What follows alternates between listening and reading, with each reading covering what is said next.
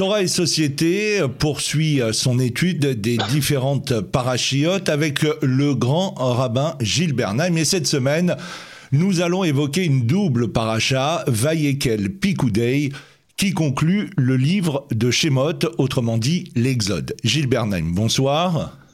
Bonsoir. Alors, une paracha ô combien technique, puisqu'elle traite de la réalisation du tabernacle, de l'arche, de la tente d'assignation, des vêtements du grand prêtre, tels qu'énoncés dans la paracha de la semaine dernière Kitissa, mais qui trouve sa concrétisation et sa fabrication. Mais avant d'évoquer avec vous les détails de cette entreprise à laquelle prit part tous les enfants d'Israël, notons une première interrogation. Vayekel Pikoudei commence par la convocation par Moïse d'Israël qui leur rappelle l'importance du Shabbat. Alors, le commandement d'observer le Shabbat apparaît donc deux semaines de suite. Dans la paracha Kitissa, le texte sur le Shabbat suit celui de la construction du tabernacle, alors que dans la paracha Vayekel, l'observance du Shabbat précède la description du tabernacle et de tout son mobilier. Cette différence est-elle importante, significative? Oui. Oui, nous sommes dans une problématique inversée celle de la semaine dernière, puisque ce sujet avait déjà été évoqué, mais pas sous la même forme, ce lien entre le Shabbat et le tabernacle, le Mishkan.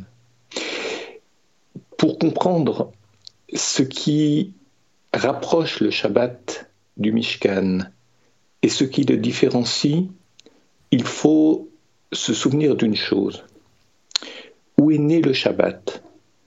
Textuellement parlant, au début du livre de Bereshit, après, au terme des six jours de la création, Akadosh Baruchou, le Saint béni soit-il, se retire, ou plus exactement, il se met en retrait pour faire de la place à l'homme, nous l'avons souvent expliqué. Autrement dit, il y a six jours où Dieu est omnipotent, et il y a un septième jour où il fait de la place à l'homme pour donner du pouvoir à l'homme, pour permettre à ce dernier de ne pas subir, mais d'agir, d'être en quelque sorte co-auteur dans sa manière d'être homme de l'œuvre divine. Je dirais différemment la chose, pour parachever l'œuvre divine. Résumons, six jours où Dieu est omnipotent, septième jour où Dieu accorde un temps et un espace à l'homme pour accéder à une forme de pouvoir pouvoir de décision et de responsabilité, bien sûr. Lorsque nous lisons le texte du Mishkan, lorsque plus tard nous lirons les textes du Temple de Jérusalem, de quoi s'agit-il? Le Mishkan fonctionne pendant six jours. Mais il faut rappeler que le Mishkan n'est pas un lieu d'adoration, mais un lieu de service, un lieu d'apprentissage, un lieu où par le rite, on apprend à mieux comprendre la vie, le monde, les relations, le rapport à Dieu, le rapport à soi-même. Donc il y a six jours où l'homme a tout pouvoir de se rapprocher de Dieu, d'être acteur dans un monde que le juif cherche à rapprocher de son épicentre, à savoir le divin. Le septième jour, arrêt de la vie au Mishkan, arrêt de la vie au temple. Pour quelle raison? La raison est simple. Parce que si pendant six jours on cherche à se rapprocher de Dieu, au terme du sixième jour, on craint quelque chose. Qu'à force de vouloir se rapprocher de Dieu, il y ait une forme de fusion entre l'homme et Dieu. Fusion, c'est-à-dire que l'homme, se sentant tellement proche du divin, eh bien qu'il, j'allais dire qu'il s'associe au divin, qu'il entre carrément dans j'allais dire, dans, dans, le temps du divin, je n'ose pas dire l'espace, ça n'a pas de sens, mais qu'il fusionne en quelque sorte avec le divin, l'homme-dieu, pour dire la chose simplement. Autrement dit, six jours à l'homme, mais le septième, l'homme se retire pour qu'il n'y ait pas de confusion entre l'homme et le divin et que le divin reste le maître du monde. Vous aurez observé que les deux mouvements, celui que j'ai décrit à propos du Shabbat, celui que j'ai décrit à propos du Mishkan, sont offre une perspective inversée. Six pour Dieu, un pour l'homme, six pour l'homme vers Dieu, un pour Dieu vers l'homme. Autrement dit, on aura compris qu'il s'agit d'une double problématique où, je dirais, Dieu et l'homme ont chacun des temps de pouvoir, des temps très majoritaires, 6 sur 7, mais accordent à l'autre ce qui leur manque à eux. Voilà, je crois que tout est dit en rappelant cela. Alors, les 39 euh, travaux interdits euh, pendant Shabbat représentent la maîtrise de l'homme sur la matière et le monde, maîtrise qu'il doit utiliser pendant six jours, mais le septième jour, et vous l'avez rappelé, il doit reconnaître qu'une entité supérieure, Dieu en l'occurrence, a une maîtrise supérieure sur ce monde mm. et donc euh, en commémoration de la création du monde cesser tout travail de création. Mais il y a une chose interdite, le Shabbat, qui ne cadre pas du tout avec cette explication, c'est l'interdiction de porter. Nous savons qu'il est interdit de porter quoi que ce soit le Shabbat dans le domaine public, de faire passer un objet du domaine privé au domaine public et inversement. Alors, Gilles Bernheim, quel rapport avec la création et quel rapport avec le repos du Shabbat?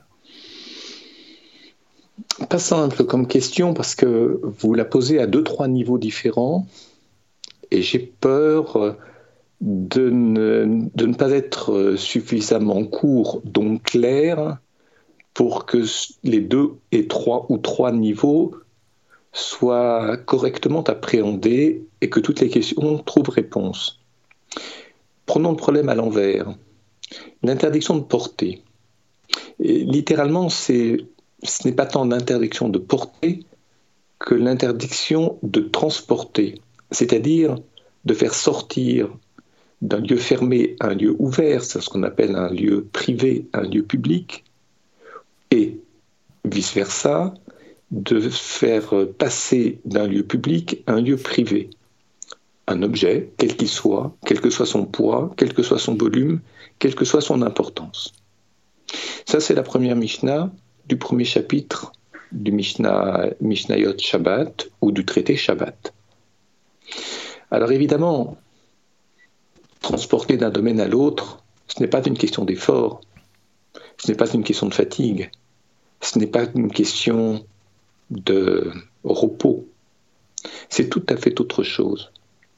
Parce que lorsqu'on lit le texte de la Mishnah, cette première Mishnah, qu'on étudie les commentaires, et principalement le commentaire talmudique de la Mishnah, à savoir la Gemara, le Talmud, on se rend compte que c'est pas si interdit que ça, mais c'est la manière de faire qui pose problème. Parce qu'effectivement, si je suis devant ma fenêtre au rez-de-chaussée et que je vois quelqu'un qui a très soif et que je lui tends un verre d'eau et que je le mets dans sa main, j'ai tout fait. Je l'ai soulevé de chez moi à l'intérieur, je l'ai fait passer à l'extérieur, je l'ai déposé dans sa main qui ne demandait rien. Par contre, s'il tend la main, ou bien si moi je lui ai tendu la main avec le verre d'eau et lui va tendre son bras pour récupérer le verre d'eau, alors évidemment, on va dire, selon la Torah, ce n'est pas interdit.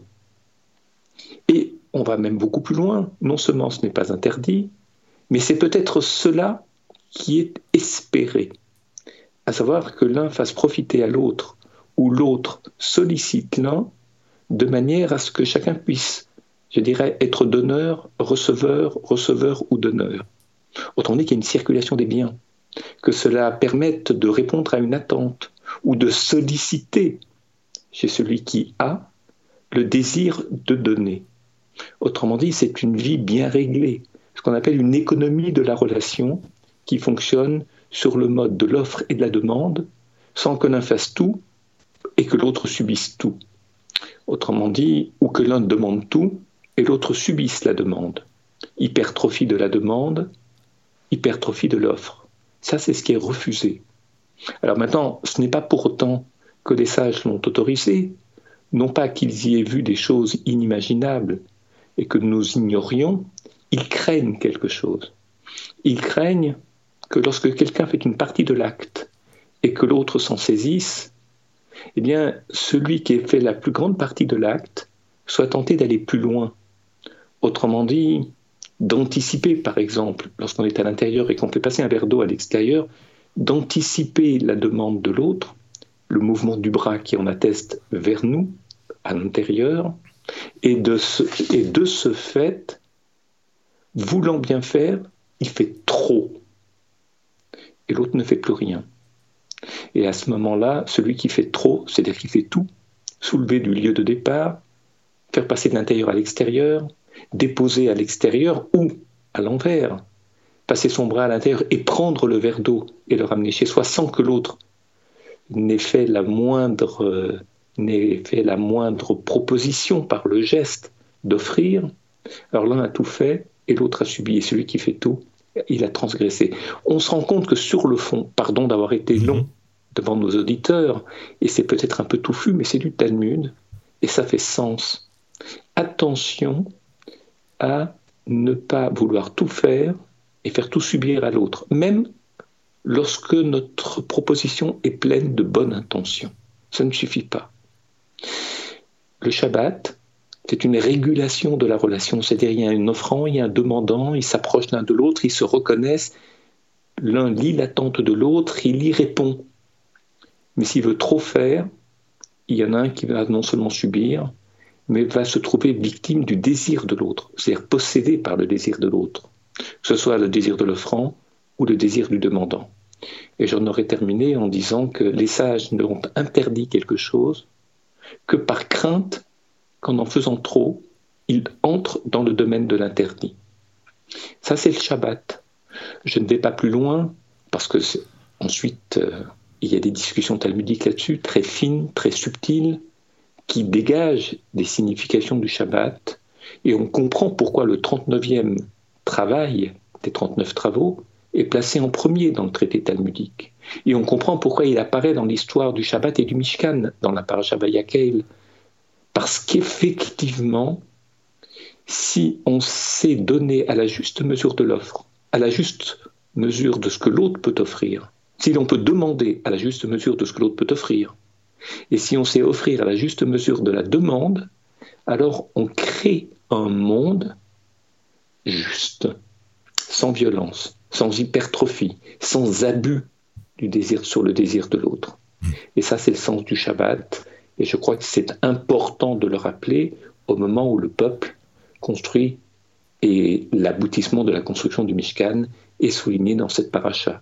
Autrement dit, être homme devant Dieu dans le Mishkan nécessite de savoir se comporter à l'égard de l'autre homme. Et l'exemple du porter, du transporter, nous le suggère très bien c'est une juste relation. Euh, est-ce euh, pour cette raison que euh, le Rav Shimshon Raphaël Hirsch explique si tous les travaux représentent l'influence de l'homme sur la matière, la notion de portée représente l'influence de l'homme, mais sur l'histoire oui, sur l'histoire, je dirais aussi sur l'espace, c'est-à-dire que ce double geste du donnant et de l'offrant dont nous venons de souligner l'importance, la manière dont ça doit se dérouler, les abus qui doivent être euh, prévenus et empêchés, c'est la socialité, c'est-à-dire c'est la relation sociale. C'est la manière de créer une société où ceux qui ont prêtent attention à ceux qui n'ont pas. Et ceux qui n'ont pas prêtent attention à ce que l'offrant peut apporter. Autrement dit, ne cherchent pas à abuser de l'offrant, de celui qui possède c'est la, ce n'est pas que c'est la justice sur Terre, c'est la justesse dans les comportements sur les problèmes sociaux, économiques et de justesse. Vous savez, on peut faire avaler n'importe quoi par la publicité et créer un désir qui n'existait pas. C'est-à-dire que si vous ne faites pas de publicité pour certaines marques qui sont peut-être pas plus solides, peut-être pas plus confortables que d'autres, mais qui ont le prestige de la marque et qui sont donc de ce fait plus chères, si vous ne faites pas cette publicité, eh bien les gens se contenteront d'eux et vivront très bien d'autres choses. Si cette publicité matraque, abuse du désir, elle crée un désir qui n'existait peut-être pas au début et qui devient indispensable puisqu'il est tellement prégnant que tout le monde en veut. Et si tout le monde en veut, si l'autre en a, pourquoi je n'en aurais pas? C'est un décryptage simpliste certes, mais très simple de ce que représente l'excès de publicité au risque de modifier les désirs voire de les hypertrophier, voire créer du désir. La Torah, au niveau du Shabbat, je ne dis pas au niveau de toute la semaine, mais au niveau du Shabbat, est très vigilante là-dessus et on comprend à ce moment-là pourquoi c'est tellement important que ce 39e des 39 travaux, mais placé en en-tête, comme je l'ai dit tout à l'heure, du traité talmudique Shabbat, parce que cette attention à, je dirais, à la congruence, c'est-à-dire à une bonne rencontre, à une juste rencontre du geste de l'offrant et du geste du demandant, c'est probablement ce qui fonde le désir de créer une société dans laquelle le visage de l'autre, pour parler comme Emmanuel Evidas, est reconnu. Visage auquel on prête une véritable attention. Et si je devais donner un exemple pour l'illustrer, pourquoi dans la rue? Pourquoi dans l'espace public? Pourquoi est-ce que l'on a le droit de porter tant que l'on ne dépasse pas la distance de 4 coudées, ce qui n'est pas beaucoup, c'est à peu près 2 mètres? 4 coudées. Parce que il y a un texte dans les commentaires des un, enseignement qui rappelle que sur des problèmes d'intention, quelle était l'intention de l'autre? Et on a vu tout à l'heure que c'est un problème d'intention. Prêter attention à l'intention de l'autre, au désir de l'autre, donc à l'intention de l'autre. En fait, pour pouvoir parler du désir de l'autre, pour pouvoir témoigner, par exemple au tribunal, de ce que l'autre désirait, il faut être très proche pour lire sur son visage, pour être attentif à la mesure des gestes, ce qu'ils expriment, ce qu'ils suggèrent, ce qu'ils signifient. Au-delà de quatre coudées, on ne peut plus témoigner. Autrement dit, je ne peux reconnaître la vie profonde de l'autre, ses intentions, ses désirs, qu'à hauteur de quatre coudées mais pas au-delà. Au-delà, il y a un risque d'erreur.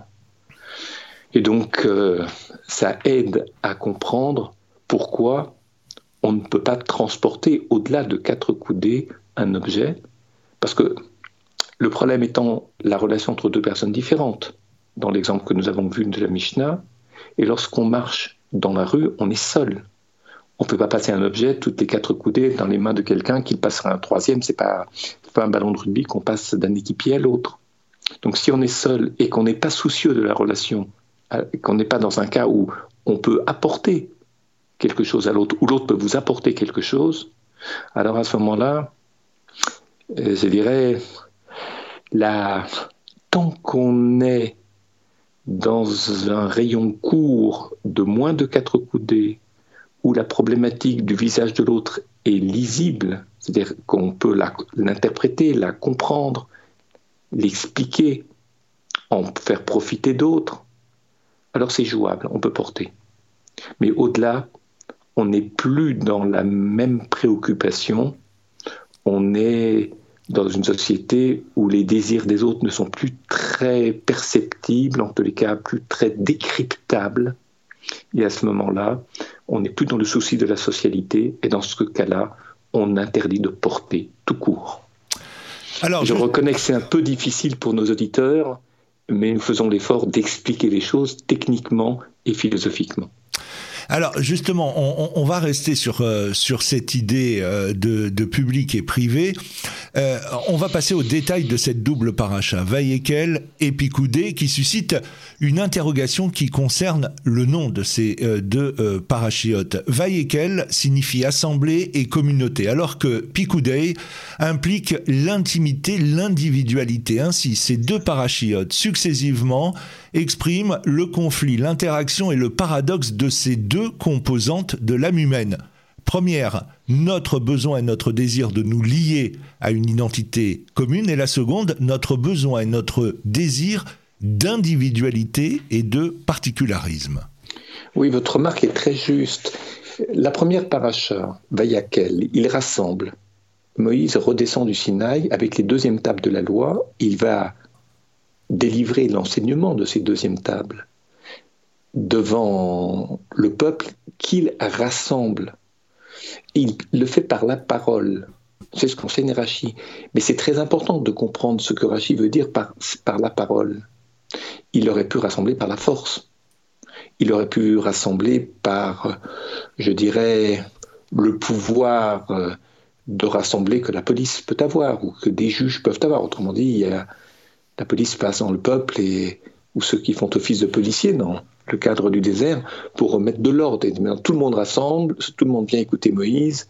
C'est à prendre ou à laisser, sinon on va vous mettre en prison ou on va vous punir. Ça ne s'est pas passé comme ça. Il a rassemblé par la voix. C'est-à-dire que je ne sais pas si la voix de Moïse était tellement puissante, mais lorsque Moïse parle, il parle de sorte que tout un chacun peut, peut y trouver son compte. J'ai dit son compte parce que c'est un mot très général, on dirait généraliste, mais plus, plus, je dirais plus finement que ça, avec plus d'intelligence dans le vocabulaire, il a rassemblé le peuple en lui parlant à ce peuple à la mesure de la capacité d'entendement de chacun. Et ça, c'est quelque chose d'extraordinaire, c'est un miracle qui s'est passé là. Il faut quand même se rendre compte des centaines et des centaines de milliers de personnes qui écoutent Moshe Rabbeinu au pied du Sinaï. Essayez de parler à dix personnes à la fois. Tout le monde n'entend pas la même chose, ne comprend pas la même chose. Essayez de parler à mille personnes dans une synagogue, une très grande synagogue. Vous allez voir combien les gens d'abord ont du mal au niveau de l'acoustique à entendre. Il n'y a pas de micro, il n'y a pas de haut-parleur. Comment ça s'est passé? Est-ce qu'il y a eu un très grand silence Que les mots portaient long et loin? Je vais vous dire une chose. J'étais un jour au concert, euh, il y a très longtemps, à Paris, et j'ai écouté Yitzhak Perlman, un très grand violoniste américano-israélien, qui jouait. J'étais étudiant, ça remonte à la nuit des temps. J'étais étudiant à l'époque, j'avais très peu d'argent, et je me suis assis à la place la moins chère, ce qu'on appelle le poulailler. Et ce qui m'avait beaucoup frappé à cette époque, c'est que au poulailler, j'entendais très bien le jeu de Perlman. C'est pas parce qu'il jouait très fort, autrement dit qu'il frottait très fort euh, sur les cordes du violon, son archer sur les cordes du violon. Non.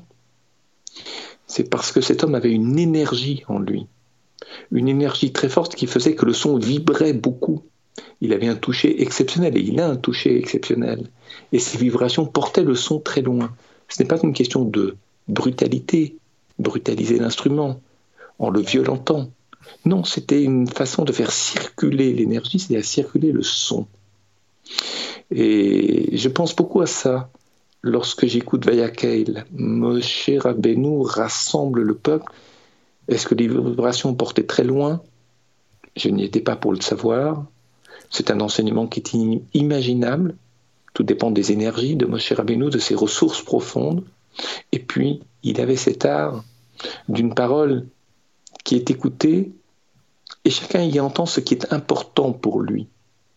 Comme dans les conférences où vous interrogez les gens à la sortie, qu'est-ce qui était important dans ce que vous avez entendu ce soir? Eh bien, les gens vous diront pas nécessairement la même chose. À condition, c'est important, c'est bien, mais à condition que cela serve la personne qui est écoutée. Serve, c'est-à-dire que ça l'aide à grandir, ça l'aide à mûrir, ça l'aide à avancer.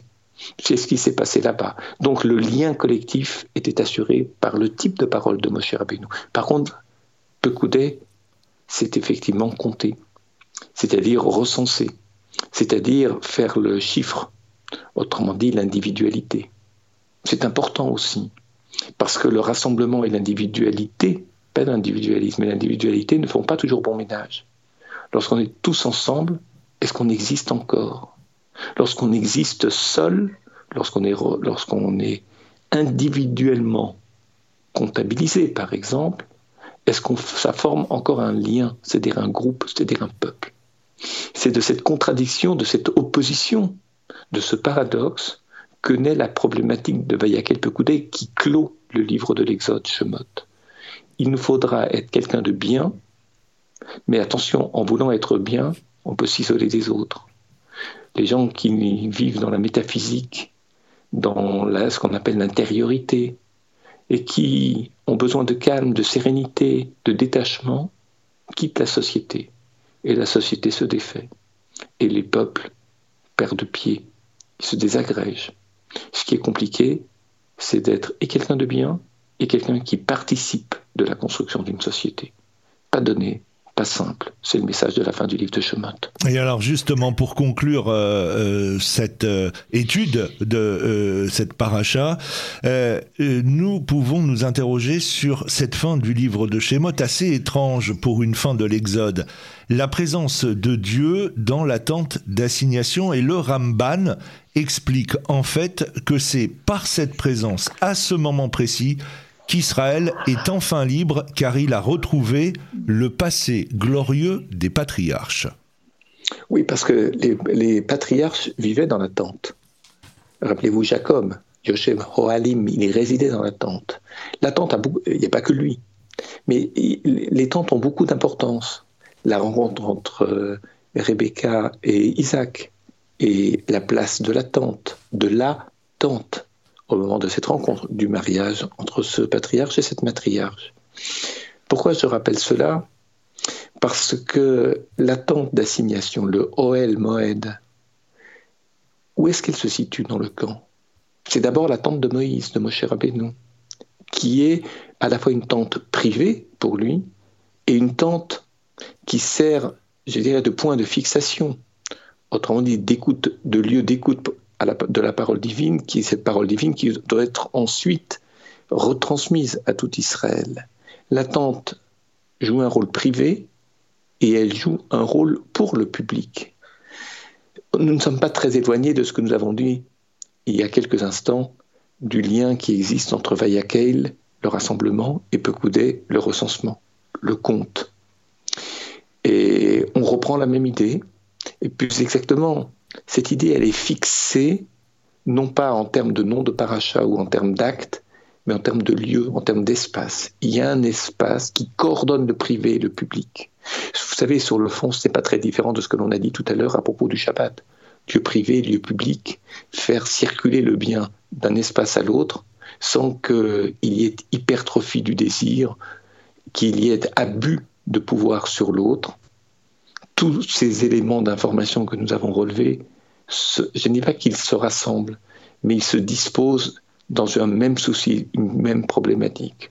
Comment être homme bien, moralement bien construit, et comment être acteur dans une société qui reste à construire. On peut être très bien individuellement et ne participer en rien à la vie collective. On peut être un grand acteur social, un grand acteur dans la société, et être quelqu'un qui finalement laisse beaucoup de zones d'ombre. C'est peut-être de tout ça qu'il est question à la fin du livre de Shemot. Gilles Bernheim, je vous remercie. On se donne bien évidemment rendez-vous la semaine prochaine pour un nouveau numéro de Torah et Société. Bonsoir. Bonsoir.